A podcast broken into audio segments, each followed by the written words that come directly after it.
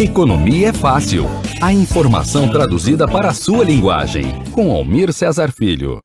Olá, ouvintes. Sou Almir Cesar Filho e começa agora o programa Economia é Fácil, o espaço de economia sobre a na perspectiva, né, na perspectiva dos trabalhadores e trabalhadoras aqui da Web Rádio Censura Livre. Edição de quinta-feira, 11 de março de 2021. No tema principal do programa Economia Fácil, socorro econômico na pandemia, porque Biden solta pacote econômico trilionário enquanto Bolsonaro sabota a vacina. E mais, o quadro Informe Econômico, com as principais notícias econômicas da semana. Participe! Os comentários dos ouvintes são sempre muito bem-vindos aqui no programa. Essa edição está indo ao ar gravada. Mas, ouvintes, falem com a gente. Mande sua pergunta ou sugestão para o próximo programa. Deixe seu comentário no vídeo desta edição no Facebook ou no YouTube. Você sabe que também pode nos acompanhar ouvindo o streaming transmitindo no site da Rádio Censura Livre, não é? www.clwebradio.com ou apps de rádio online.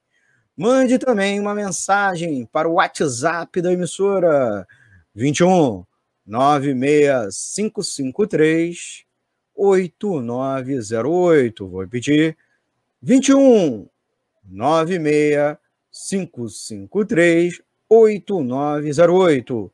Ou um novo e-mail da emissora contato web arroba clwebradio.com. Diário econômico dos últimos dias que impactou a vida dos trabalhadores e das trabalhadoras.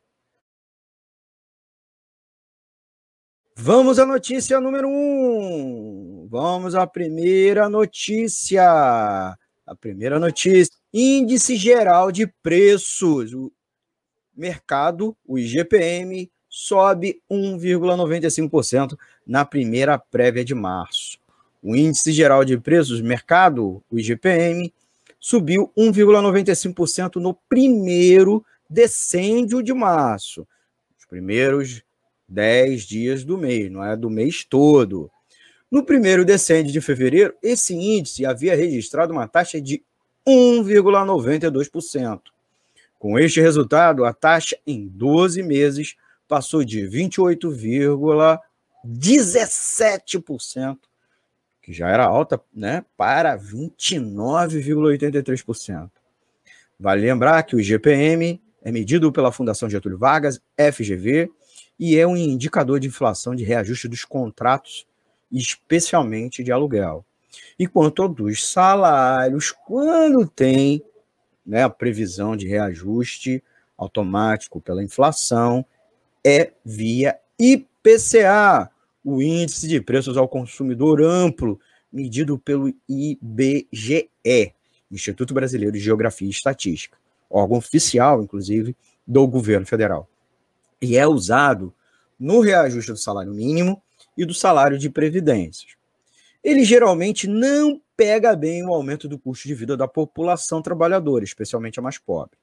Já o IGPM, além de impactar nos aluguéis, né, ele pesa, ele pesa no sentido de que ele mede não somente os reajustes, ele, ele, ele pesa, né, porque ele mede um conjunto mais largo e de e com pesos diferenciados, né, de itens. Por sua vez, ele reajusta os serviços públicos concessionados, cujas tarifas são administradas por agências reguladoras, como água, luz e telefonia. Lembrando, gente, que cada índice é uma cesta de preços de bens e serviços medidos, cuja lista de itens varia e o peso relativo deles também, peso na é, ponderação do indicador. Você pode até sentir que a inflação subiu muito mais que esses valores medidos.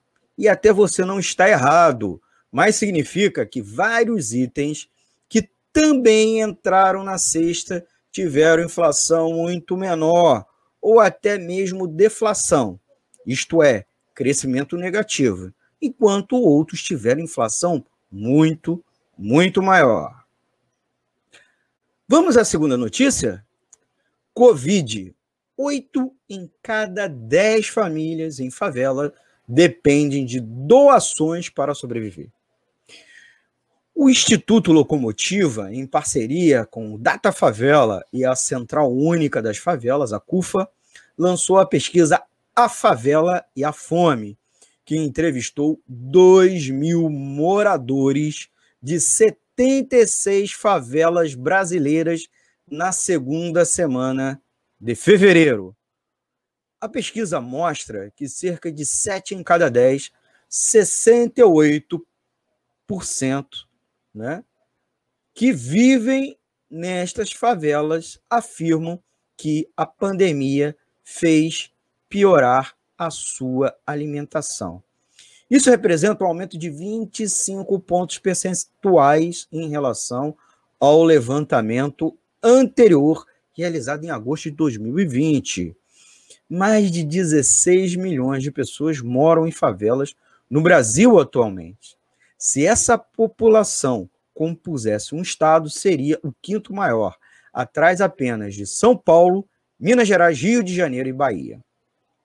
A, maior, a maioria das favelas, 65%, afirma tentar seguir as medidas de prevenção do vírus, enquanto quem não consegue seguir, a principal justificativa é a necessidade financeira 78%, reafirmando a necessidade imediata de políticas de socorro econômico à população, especialmente mais pobre. Vamos à terceira e última notícia. Lula elegível. Decisão de Faquim leva dólar ao maior patamar desde maio. Entenda, mercado reagiu mal à decisão do ministro do STF, mas ontem já mudou tudo a anulação dos processos contra o ex-presidente Lula pelo ministro do Supremo Tribunal, STF, Edson Fachin, nesta segunda-feira, dia 8, fez a Bolsa de Valores brasileira acelerar seu processo de queda. Há uma mentira, e a gente vai registrar aqui na narrativa da mídia, que disse que o mercado não gostou da decisão, que não quer Lula. No mesmo dia, todos os noticiários, os editoriais. Isso porque, naquele dia, o mercado já operava o dia todo em baixa, devido aos dados aqui no Brasil de avanço da Covid-19 e as medidas de restrição social adotadas por várias cidades e estados. Ao fim do dia é que houve o, aprofundamento da, da queda, aí sim, possivelmente influenciado pela decisão de Faquin. Já hoje, hoje e ontem e anteontem, especialmente ontem, quarta-feira, o mercado já virou, né? E já tinha isso também desde a terça-feira também. A mídia não fala, curiosamente, que o mercado gostou do julgamento de suspeição do Moro que aconteceu nesta terça-feira, né? A suspeição do ex-ministro da Justiça e ex-juiz do caso do caso é, Lula, é, Sérgio Moro. Depois da grande alta do dólar futuro, né, na, na terça-feira, a moeda americana e os juros uh, e andaram um pouco mais devagar, até para realizarem lucro vendendo. E ontem, mesmo na quarta, né, o índice Bovespa subiu, seguindo as bolsas no exterior, uh, que já vinham subido também na terça, uh, numa alta após os juros de, é, de tesouramento, né? Os, os, índices dos títulos é, de juros futuros do mercado americano que recuaram, influenciados possivelmente pelo anúncio do pacote econômico dos Estados Unidos que estava tramitando nesses dias. É curioso essa visão é, negativa do mercado financeiro, que ontem já deu uma suavizada, a bolsa subiu, o dólar recuou, foi a maior queda em, é, em muitos e muitos meses, porque durante o governo Lula, o Brasil ganhou é, grau de investimento em 2008, após seis anos de governo, já Uh, o medo no mercado possivelmente não é de Lula. Eu já ouvi vários analistas apontando, até porque o mercado já sabe, o mercado financeiro conhece Lula. O medo é o grau de loucura, populismo, etc., que Bolsonaro adotará daqui até outubro de 2022, a fim de ver suas chances de se reeleger. O bolsonarismo queria polarizar com o PT, mas não contava com Lula na disputa. Nenhuma medida dura na área econômica será tomada, tomada por Bolsonaro sob o risco de perder votos. E aí o Lula está ganhando a parada. E a gente já viu que Bolsonaro correu para comprar vacina, já fez discurso com máscara, inclusive lendo o discurso, coisa que ele não fazia. Mas no finalzinho ele teve capelar um pouquinho, né? No lance da cloroquina. Gente, vamos ao intervalo e já voltamos com o tema da semana: o socorro econômico na pandemia. Porque Biden solta pacote econômico trilionário enquanto Bolsonaro sabota a vacina. Até já. Para manter o projeto da Web Rádio Censura Livre, buscamos apoio financeiro mensal ou doações regulares dos ouvintes, já que não temos anunciantes, não temos propagandas de empresa e não recebemos recursos de partidos e políticos. Seja um apoiador regular e ouça nosso agradecimento no ar durante a transmissão de nossos programas. Seu apoio é muito importante para nós. E os apoiadores recebem prestação de contas mensal temos uma vaquinha virtual permanente. Para apoiar, acesse aqui https dois pontos barra barra apoia.c barra CL Web Rádio. O nosso muito obrigado. Voltamos com o segundo bloco do programa Economia Fácil, direto pela web Rádio Censura Livre, transmissão pelo seu site www.clwebradio.com e pelos aplicativos de rádio online e live pelo canal do YouTube e página do Facebook. Vamos ao tema principal desta edição: socorro econômico na pandemia, porque Biden solta pacote econômico trilionário, enquanto Bolsonaro sabota vacina. Para nos ajudar com o tema, a Thaís Rabelo e eu fizemos uma entrevista com o Fábio Bosco, da Setorial Internacional da CSP com Lutas, Central, Sindical e Popular. Antes de prosseguirmos, vamos dar uma explicada, né? A Câmara dos Deputados dos Estados Unidos, na verdade, a Câmara dos Representantes, votou ontem na quarta-feira, o projeto econômico, né? o projeto de resgate americano, que é o título do projeto que visa colocar 1,9 trilhão de dólares na economia impulsionada pelo presidente Joe Biden, votado, portanto, pela Câmara dos Representantes, que é equivalente à Câmara dos Deputados do Brasil é o terceiro projeto lançado pelos Estados Unidos para combater os impactos econômicos provocados pela pandemia né, na economia daquele país. E aí vamos aos detalhes, né? As pessoas que ganham menos de 75 mil dólares por ano e os casais casados com renda de até 150 mil dólares por ano receberão em breve cheques de 1.400 dólares por pessoa. O projeto de lei prevê também 1.400 dólares por pessoa responsável. Conforme noticiado pelas mídias, até mesmo brasileiras, a versão alterada pelo Senado, os pagamentos é, diminui progressivamente antes de desaparecerem para os indivíduos cuja renda chegam a pelo menos 80 mil dólares e 160 mil dólares por casais casados. Esta parcela do auxílio totaliza cerca de 400 bilhões de dólares para milhões de estadunidenses. Esses cheques contemplam outros de 600 dólares enviados nos último, no último plano de 900 bilhões de dólares adotados em dezembro, que veio depois do plano de 2,2 trilhões de dólares de meados do ano passado, ainda na gestão do presidente Donald Trump.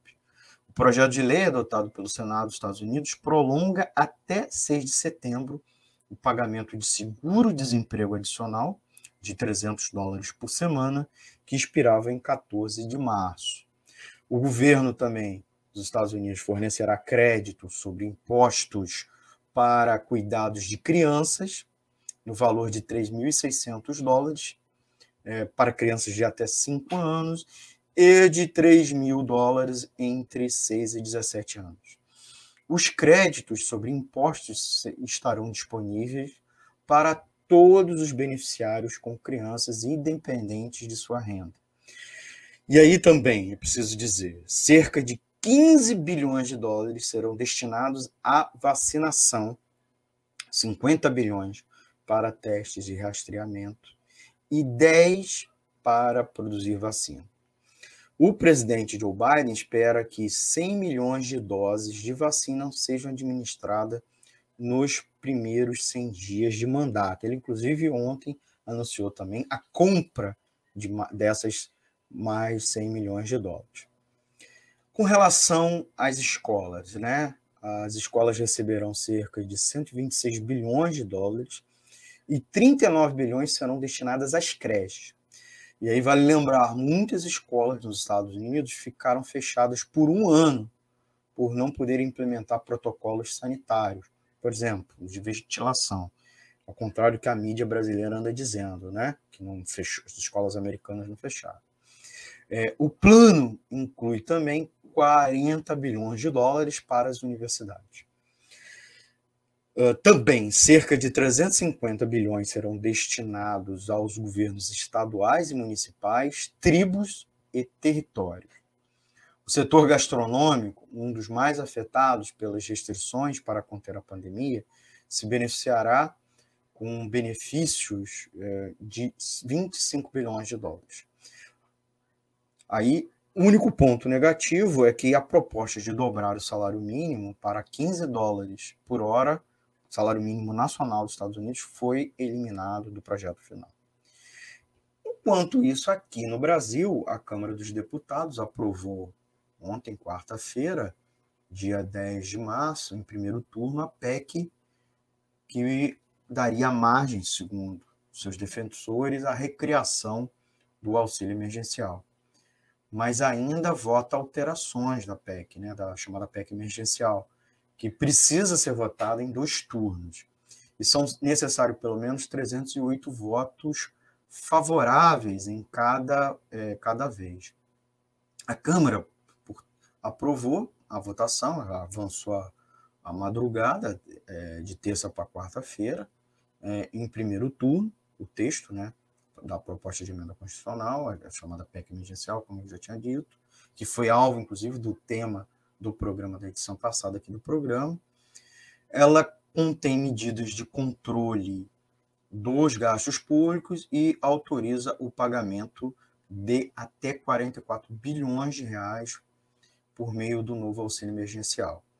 E o texto recebeu 341 votos favoráveis. A PEC que está na Câmara também flexibiliza regras fiscais para que o governo tenha espaço, segundo o governo, espaço no orçamento para o pagamento é, do auxílio, deixando gastos fora do teto até o limite de 44 bilhões. Por causa do teto de gastos, e aí a gente precisa lembrar também, aprovado na gestão de Michel Temer, em, do MDB em 2016, a despesa do governo a cada ano deve se limitar a do ano anterior, corrigida apenas pela inflação.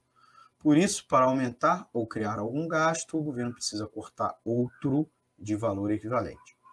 A PEC emergencial, a gente também precisa destacar aqui, foi apresentada em 2019 pelo governo, antes da pandemia, com o objetivo de criar mecanismos de restrição de gasto quando o governo federal, estados ou municípios estivessem em situação de emergência fiscal. Se nem projeto de lei, se bem verdade, se, é, nós não temos ainda um projeto de lei ou uma medida provisória para estabelecer o auxílio emergencial. E aí o presidente Jair Bolsonaro disse na semana passada que as quatro parcelas da nova rodada de pagamento do auxílio emergencial devem ficar entre em, em 150 e 300 e poucos, né? ou em média 250. Não tem nada formalizado até o presente momento. Ele também reconheceu que o valor é baixo, principalmente se comparado aos antigos 600, que foi uma vitória da oposição, porque a equipe econômica não queria esse valor. Na verdade, no início não queria nem auxílio, depois foi forçada a defender um auxílio e no final não era esse valor. Né? A oposição conseguiu estabelecer esse valor e também margem no orçamento para isso. Mas Bolsonaro minimizou é, a redução, argumentando que é melhor ter alguma coisa do que não ter nada. Palavras dele. A economia potencial é, de gastos na União, com, auxílio, com o estabelecimento da PEC, é inferior à extensão do auxílio, que passa a ser essencial para a proteção da população mais vulnerável, especialmente diante da segunda onda e das medidas de lockdown. Por sua vez, nada de nova rodada de ajuda às micro e pequenas empresas. Para aprofundar a questão, vamos agora à entrevista com Fábio Bosco, da Setorial Internacional da CSP Condutas, Central Sindical e Popular, e participou conosco né, do bate-papo a Thaís Rabelo.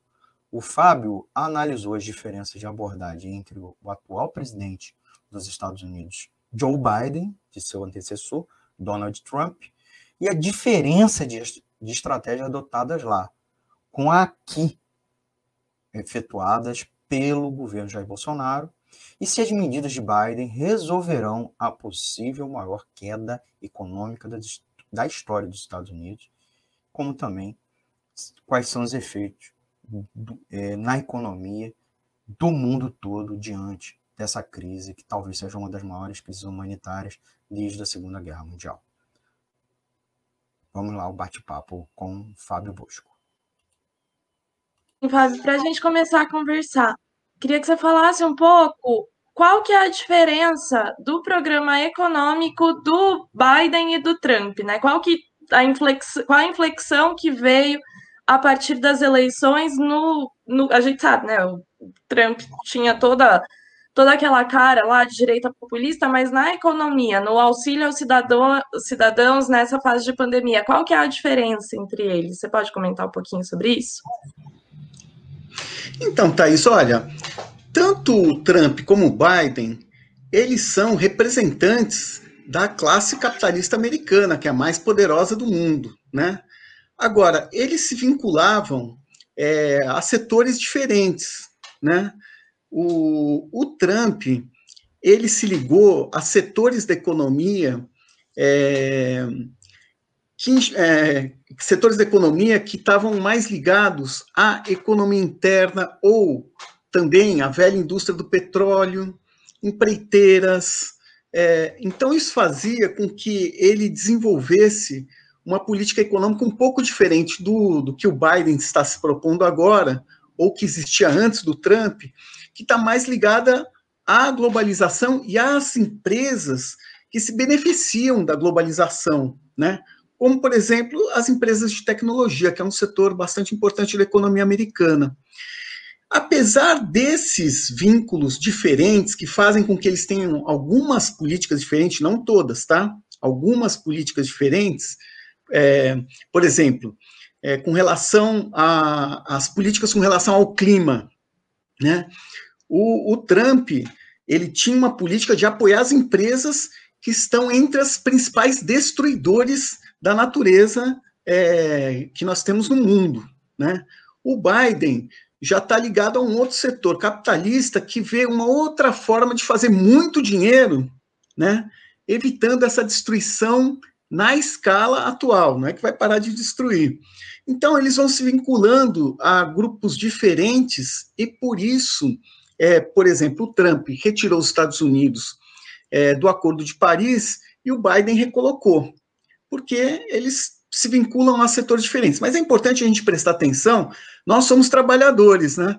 os dois, tanto Trump como Biden, eles operam contra a classe trabalhadora dos Estados Unidos e a nível internacional, né? São dois representantes da classe capitalista. Então eles têm algumas diferenças, mas tem coisas em comum. Por exemplo, a enfrentamento com a China, né? Hoje tem um conflito importante entre os Estados Unidos e a China, que não é só, que não tem a ver apenas com comércio, mas tem a ver principalmente com o domínio das novas tecnologias que tendem a ser hegemônicas no mundo, né? É, quem que vai dominar essas tecnologias? Tem uma disputa em torno ao 5G e outras. É, essa disputa o Trump estava fazendo, é, a estava fazendo, e o Biden vai continuar na, no mesmo trilho. Então, isso, por exemplo, é um ponto muito incomum, que é, em última instância, a defesa da hegemonia americana, que anda bastante abalada.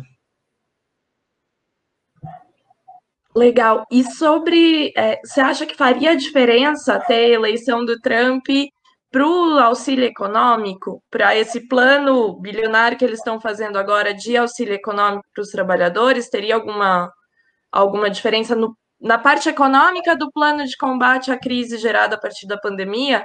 Ou isso é mais ou menos similar?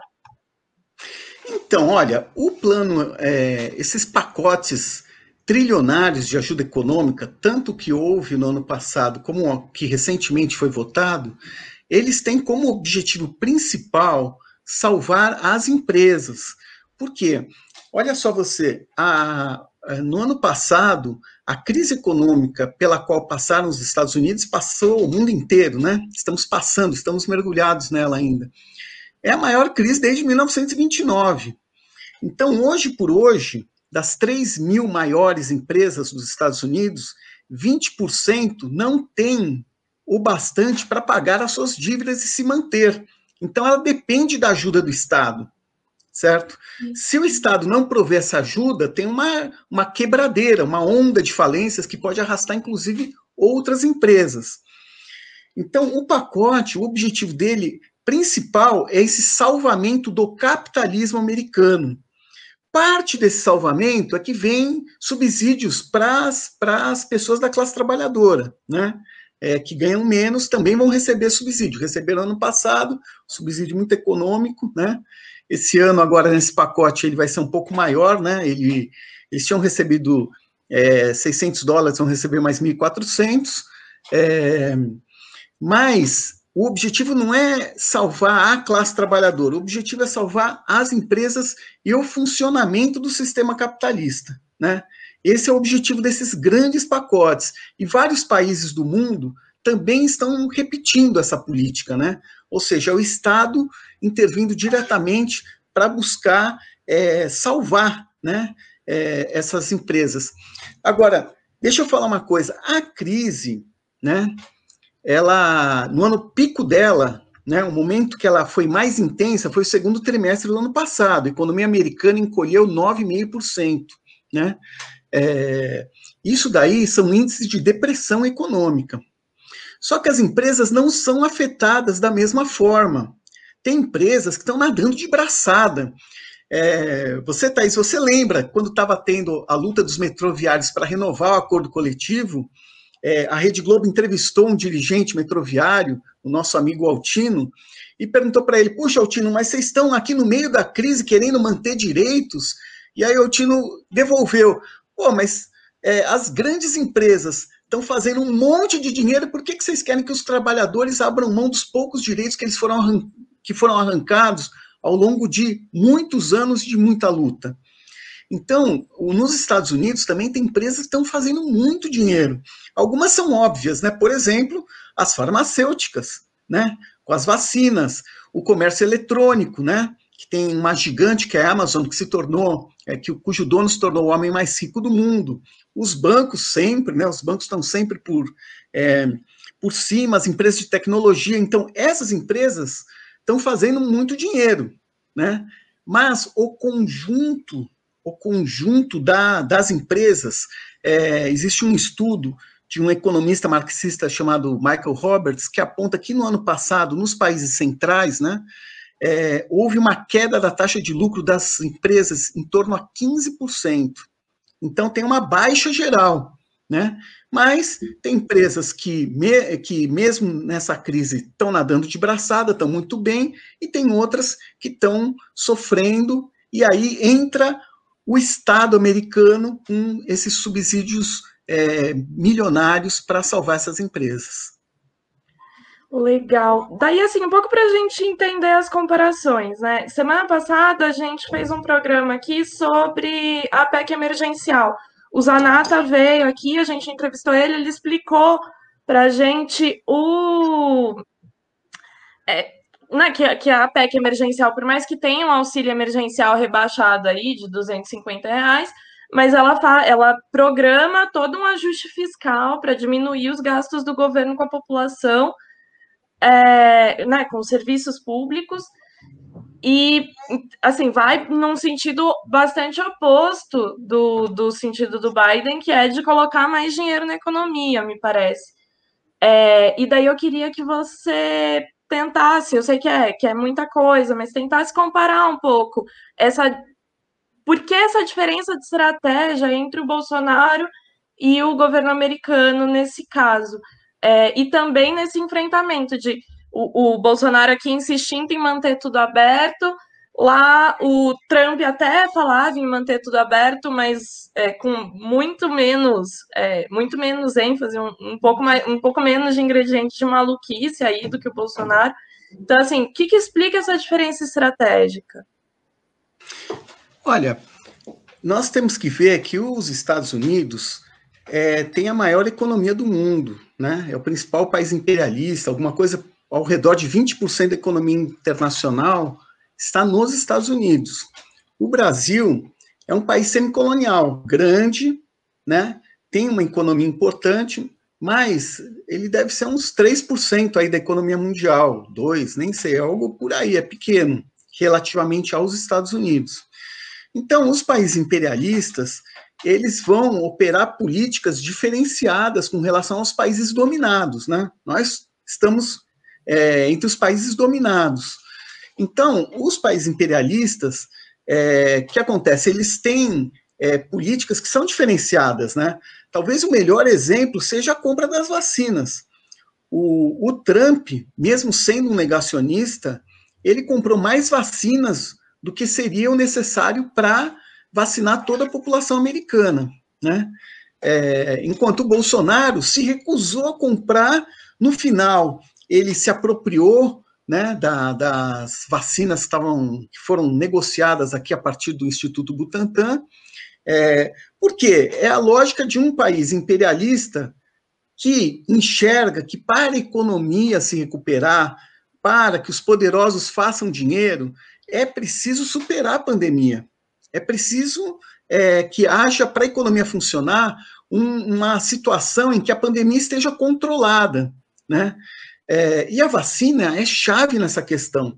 O Bolsonaro é um, um dirigente de um país dominado. Né? O Bolsonaro ele não está nem aí. É, é, ele, ele partiu de uma lógica de que é, deixa a contaminação caminhar, a contaminação se expande, aí vai, a gente vai atingir a imunidade de rebanho através do andamento da contaminação. Só que no meio do caminho nós estamos onde nós estamos hoje, né?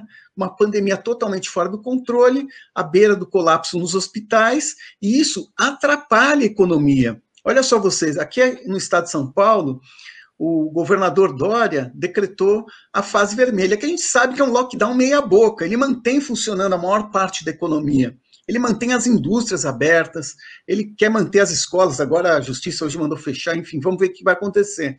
Então ele mantém um pedaço da economia aberta, mas um pedaço fecha. Então a economia ela acaba indo para a recessão, indo em direção à depressão. Então a diferença de um dirigente num país imperialista que manda no mundo, ele tem que ver como é que ele vai garantir esse domínio. Como é que ele vai garantir que as empresas continuem ganhando dinheiro? E o país subordinado, Bolsonaro, ele, ele não, não tem a ver com isso. Ele tem a ver como é que ele vai se subordinar a esse país que manda, que é os Estados Unidos, e dizer amém, né? E para a população, a política dele com relação às vacinas foi um desastre, inclusive para os setores econômicos brasileiros. Então, eu acho que a diferença entre eles, apesar que ambos são negacionistas, é que um manda e o outro obedece, né? É uma diferença bem sintética, né? Explica bastante. É, não, só para aprofundar um pouco, porque assim, você mesmo citou Michael Roberts aí, que ele né, já está analisando a crise desde 2008, e tinha uma dificuldade estrutural do capitalismo de se recompor anterior à crise. Com a crise, essa crise, essa é, essa dificuldade em aumentar a taxa de lucro só aumentou, só piorou, só se agudizou. Daí, dentro disso, eu queria entender, assim, é, o que, que, mudou nesse cenário de pandemia? É, esses auxílios econômicos todos que o governo americano e outros governos de países imperialistas estão fazendo, eles conseguem superar essa crise mais estrutural anterior à pandemia? Ou estamos na mesma? É, vai agudizar a crise, porque tem liberais que falam que, portanto, o dinheiro na economia pode, pode desencadear a inflação, um monte de coisa. Como que você vê esse processo? Então, é, para ter uma recuperação estrutural, seria necessário para os capitalistas arrancar mais do que eles arrancam hoje da classe trabalhadora. Isso sim levaria a uma recuperação das taxas de lucro e poderia levar a um novo momento, né, que sempre dura alguns poucos anos, tá? Mas de desenvolvimento econômico, tal. É, então, isso daí seria é, uma solução estrutural. O que, que opera nessa direção? Por exemplo, é, se surgiu o 5G, se houver mudança na matriz é, energética, e a gente tiver esse carro aí que estão falando, movido a energia elétrica e autônomo, sem ninguém precisar dirigir, é, isso pode levar né, a novos níveis de investimento e desenvolvimento capitalista. Né? É, isso seria o estrutural. Onde entra o pacote econômico? O pacote econômico é um remendo, é um remédio. Ele não cura, ele ameniza. Então, fruto dessas intervenções é, estatais, é, o que aconteceu é que a economia americana é, ela está se recuperando. Ela não chegou ao ponto do que estava antes da pandemia, certo? Então, o pacote econômico ele ajuda a salvar as empresas. É real isso daí. É, mas ele não resolve esse problema mais estrutural de queda na taxa de lucros, que acaba fazendo com que as empresas invistam, não invistam na produção, dirijam seus recursos para especulação, e aí criam bolhas, né, inflam as bolsas, criptomoedas, enfim, é, prepara novos desastres, né? É, mas ele, no imediato, ele salva, né? Ele mantém as empresas. Então, para você ter uma ideia, o ano passado, o PIB dos Estados Unidos ficou negativo em 3,5%, né? É, esse, ou seja, ele não conseguiu recuperar o que tinha antes da pandemia, o mesmo nível econômico. Esse ano, não sei se vai chegar aos 3,5% e recupere tudo, pode até ser. É, isso não está estabelecido a priori, é, nós temos que acompanhar. O mais provável é que essa recuperação econômica, mesmo com essas ajudas trilionárias, ela enfrenta tantos obstáculos que ela vai ser difícil, ela vai ser lenta, ela vai ser doída, digamos assim. É, por quê? Quais, quais problemas que, que, que, se enfrenta, né? Porque faz sentido, né? Pô, você põe um monte de dinheiro lá, como é que não começa a funcionar tudo normal, né? É, o primeiro, imponderável, é o que vai acontecer com a pandemia.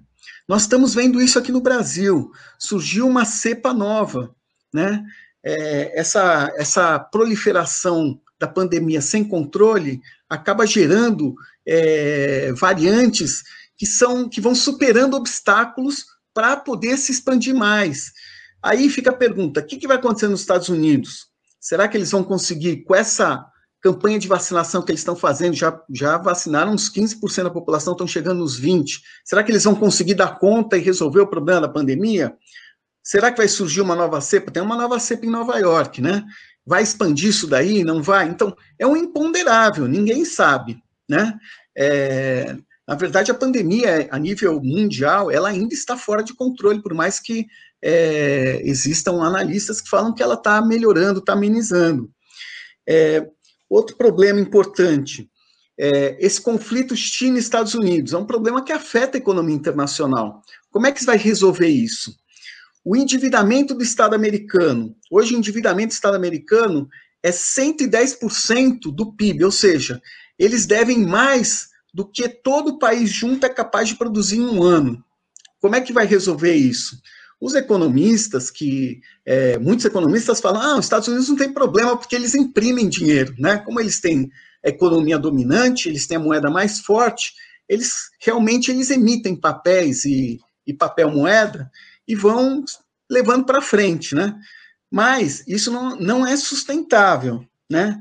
É, o problema das bolhas financeiras que geram essas supervalorizações nas bolsas de valores. Olha só, as empresas estão perdendo dinheiro e como é que as bolsas estão subindo? Porque tem um direcionamento de capitais para o capital especulativo. Tudo isso são, são problemas, né? São dificuldades, são limitadores.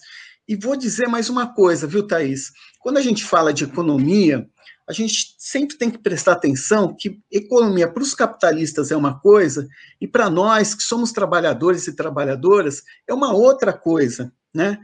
É, a situação econômica da população trabalhadora nos Estados Unidos e em todo o mundo, ela piorou muito. Ela piorou muito durante a pandemia. Então, o desemprego disparou, ele se multiplicou. É, o nível salarial é, do que está tá voltando é, você vai encontrando empregos mais precários, pior remunerados, com menos direitos, né? É, então, essa situação que se junta com. Porque olha só, o endividamento do Estado, como é que eles vão resolver? Já vou contar para você, tá? Corte das verbas para educação, corte das verbas para saúde, corte de verbas para moradia popular. Essa fórmula é igual no mundo inteiro. E aí, o que, que acontece com a classe trabalhadora? A classe trabalhadora, é, vou te dizer, é, quando a pandemia ficar um pouco melhor, um pouco mais controlada, ela vai brigar para tentar sobreviver. Ela não tem outra saída, né? É, e nos Estados Unidos, né? É importante a gente ver isso. Durante o governo Trump, houveram grandes lutas. Houveram lutas de trabalhadores, teve as greves de professores em vários estados é, que acabam enfrentando o corte de verbas para educação. Teve a greve de um mês de 48 mil operários da General Motors, é, que enfrenta essas, esses cortes de direitos que foram implementados nos últimos anos nos acordos coletivos dos trabalhadores americanos. É, a gente teve logo no início do governo Trump aquela maravilhosa onda de mobilizações das mulheres, 5 milhões em 400 cidades, é, e no fechamento do governo Trump, o que foi a, digamos assim, o golpe de misericórdia no governo dele, que foi as mobilizações em torno à justiça para George Floyd, né?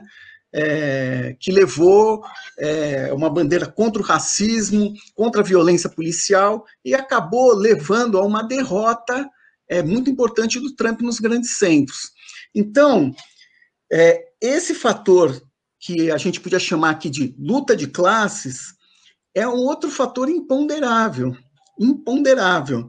Porque se a classe trabalhadora entrar em movimento para tentar viver como ela vivia antes da pandemia, ela pode mudar o mundo. Ela pode mudar o mundo. Então, é, todos esses esse conjunto de fatores que eu te falei, né, é, são todos elementos que é, não dá para você dizer hoje se os pacotes que eles estão fazendo, trilionários, e podem fazer novos, se eles vão conseguir resolver essa, essa equação. É, eu diria para você que vai ser bem difícil, bem difícil. E eu desconfio que essa classe trabalhadora ela vai se mexer. Ela não, não, ela não concorda em viver pior do que ela vivia antes, entende? É, nos grandes centros nos Estados Unidos, a maioria das pessoas já acredita que a, a nova geração vai viver pior que a anterior e que a futura geração vai viver pior que a atual.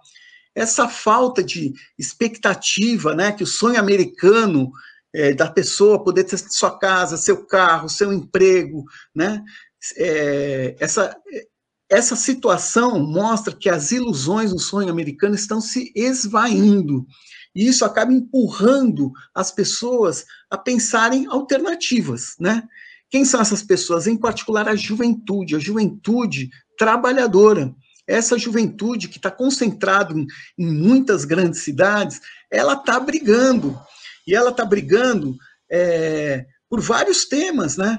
Você vê nas grandes cidades americanas é, as lutas contra o racismo, contra o machismo, pelo direito dos, é, dos LGBTs. É, são lutas muito poderosas que ganharam corações e mentes da maioria nessas cidades. Essas lutas contra a opressão, elas se misturam com a luta contra a exploração, né? Então, é, o que eu vejo aqui, eu queria deixar essa mensagem para os nossos ouvintes, é que é, hoje por hoje existe uma recuperação da economia americana. O pacote ele ajuda ela, ele não resolve esses problemas estruturais que a Thaís estava se referindo, que vinham de antes da pandemia, ele não vai resolver isso. Agora, ele vai enfrentar várias questões muito importantes, tanto a nível da economia, como a nível da competição entre as empresas, entre os estados e particularmente essa situação da classe trabalhadora. Essa classe trabalhadora vai aceitar a piora da sua vida quieta, né? E eu acho que não vai. Tomara que não, não, não seja assim.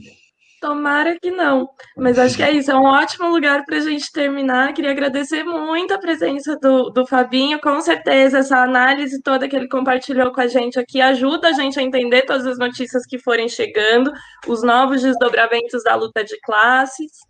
E queria agradecer muito. É, e vamos para o próximo bloco, né, Almir? Podemos? Intervalo e já voltamos.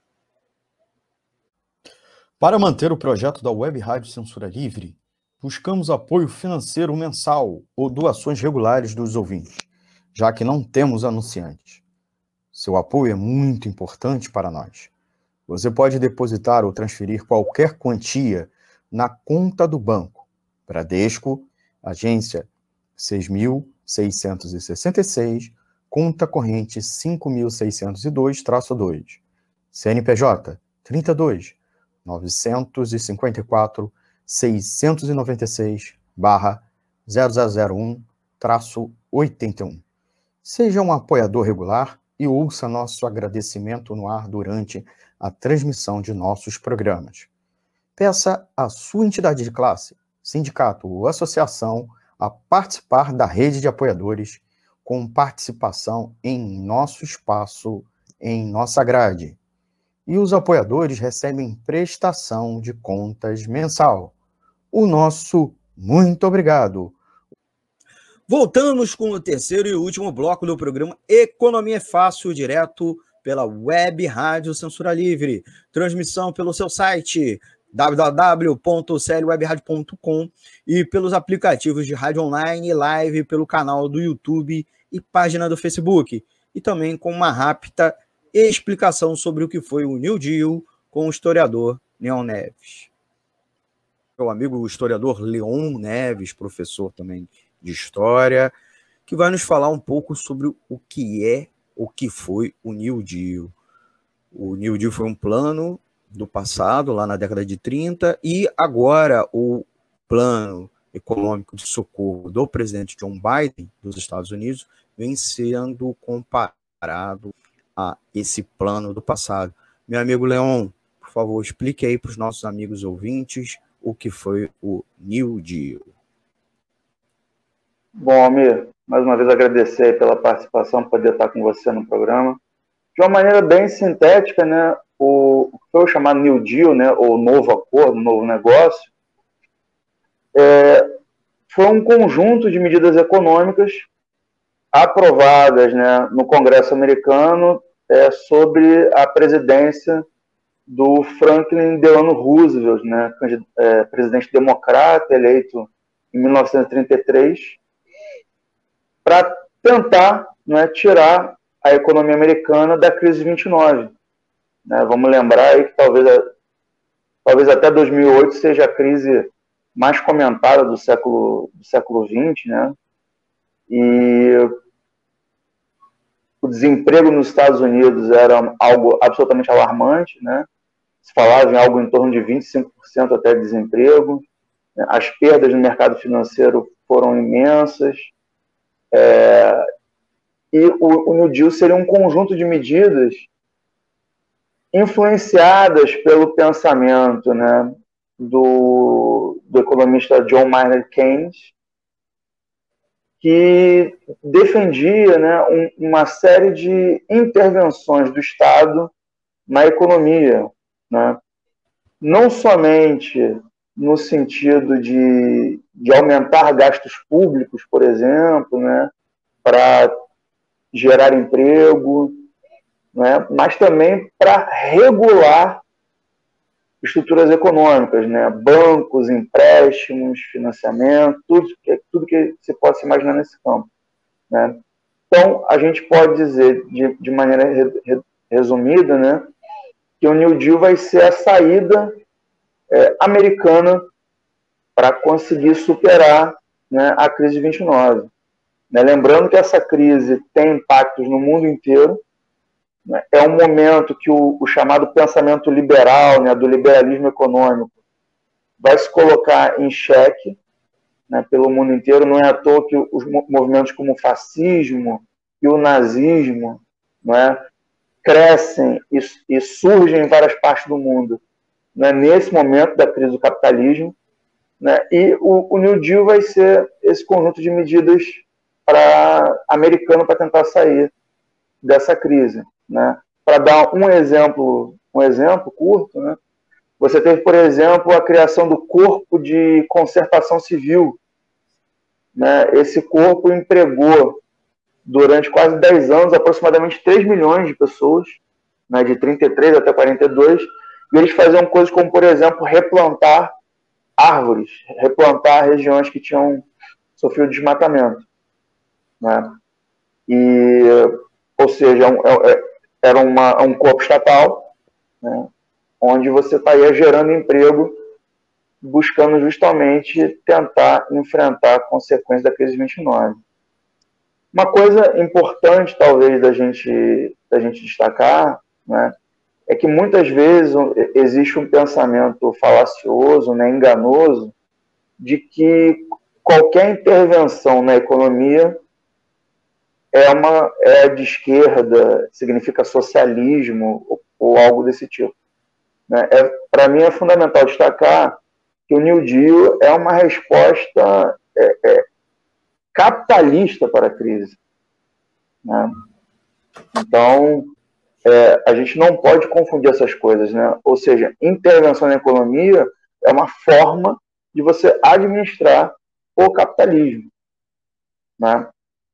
E, de certa maneira, ele deu resultado, houve uma recuperação de renda, uma recuperação de consumo, mas é mais ou menos consenso que a, a, a grande recuperação da economia americana, de fato, né, só vai se dar com a Segunda Guerra Mundial.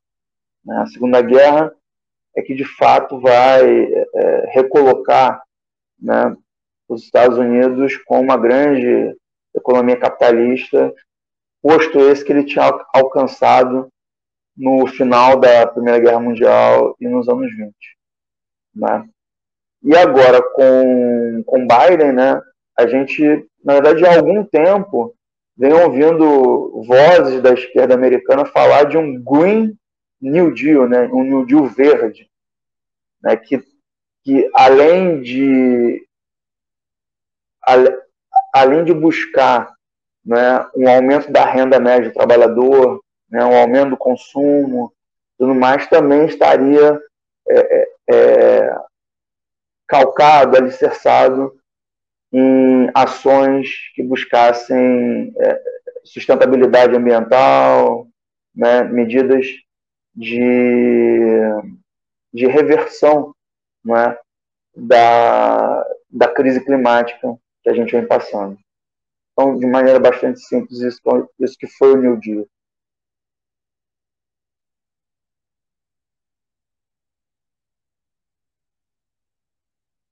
A gente ainda tem uns minutinhos. Você podia falar para a gente comprar a situação dos Unidos com do fascismo na Europa, que também adotou um mecanismo de intervencionismo né, na economia. Por favor. Sim, é, é uma coisa interessante porque, é, por exemplo, a Itália, né, com Mussolini chegando ao poder já em 1922, é, não é automático essa, essa relação do fascismo com a intervenção econômica. A, a, as primeiras medidas do Mussolini, né, o, o, os primeiros economistas mais pós Mussolini eram liberais. Né? Não existe esse antagonismo imediato entre é, é, economia liberal e, e o fascismo. Né? O problema é que não deu certo. E, de fato, não deu certo, não funcionou. Né? Então, a saída para a crise do capitalismo na Europa, né, especialmente né, países como a Alemanha, Itália, depois Espanha, Portugal, vai ser a saída fascista. Né? Ou seja, de é, um golpe nas democracias liberais que se estabeleciam na Europa, né? e uma, uma tentativa de expansão da, de dominação da classe dirigente sobre os trabalhadores, né? A ideia de corporativismo, por exemplo, né? De que cada um tem a sua função dentro da sociedade e é preciso cumpri-la muito bem, né? Sem, sem, sem se enfrentar com o poder instituído, né? Então, é, é, essa solução fascista, ela foi uma outra solução para a crise, é um outro caminho. Vamos agora com o nosso amigo Flauzino Antunes Neto, presidente do Sindicato dos Economistas do Distrito Federal, fazendo uma avaliação do, das ações econômicas é, do governo Bolsonaro dos últimos dias. Filhote cria do Trump, o Bolsonaro, na sua política ultraliberal e negacionista, deixa a economia ao sabor do livre mercado e a gente tem visto aí o que tem acontecido. Né? Então, as mortes né, chegando a mais a quase 260 mil mortos e temos uma economia ladeira abaixo.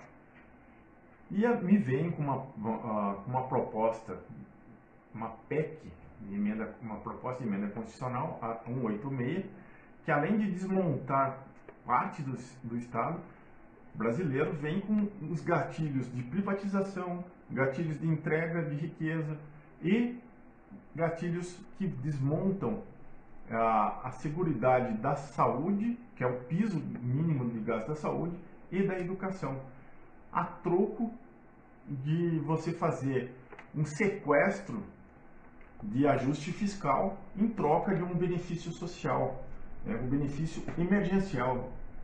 E e pasmem, internautas, a valores de 250 reais mês. E isso não chega nem perto na hora que você vai converter os 1.400 dólares perto dos 250 reais brasileiros. Então a gente vai fazer uma, um confrontamento de como se ataca o problema de uma forma mais concisa é você é, arrebentar com esse fiscalismo, esse é, suicídio fiscal, austericídio fiscal que o governo brasileiro está querendo fazer com a economia brasileira. Então, é, fica aí o exemplo de que a gente tem que é, tirar o teto de gastos, promover investimento público, para que você tenha saúde, educação, auxílio emergencial. É isso que o Brasil precisa. Não precisamos buscar um equilíbrio fiscal exagerado, e sim um investimento social e econômico para o país. Gente, o tempo já acabou. Queria agradecer a você, amiga ouvinte, e você, amigo ouvinte, pela audiência. Vocês acompanharam o programa Economia Fácil, mas continue ligado na Rádio Censura Livre. Ouça a programação completa da Web Rádio Censura Livre direto do site www.clwebradio.com e se informe com outras notícias, inclusive com artigos escritos lá no site. Você ainda pode ouvir a, a emissora no aplicativo de rádio online, Rádiosnet, no app da emissora. Baixe lá no Play Store. Inscreva-se na página do Facebook, facebook.com barra programa Censura Livre e no canal do YouTube, youtube.com barra C barra Censura Livre e assista os vídeos das edições anteriores. Fale com a gente! Mande seu elogio, crítica ou sugestão. O novo WhatsApp 21 96553 8908. Vou repetir. Código de área 21 96553 8908. O novo e-mail, contato clweb, arroba clwebradio.com. Acompanhe-os ainda nas redes sociais, Instagram, procura a gente lá, arroba Rádio Censura Livre. E no Twitter, twitter.com barra Censura Livre 1. Ouça o podcast dos programas em Anchor, Spotify e Google Podcast. Até a nossa próxima edição. Tchau, ouvintes!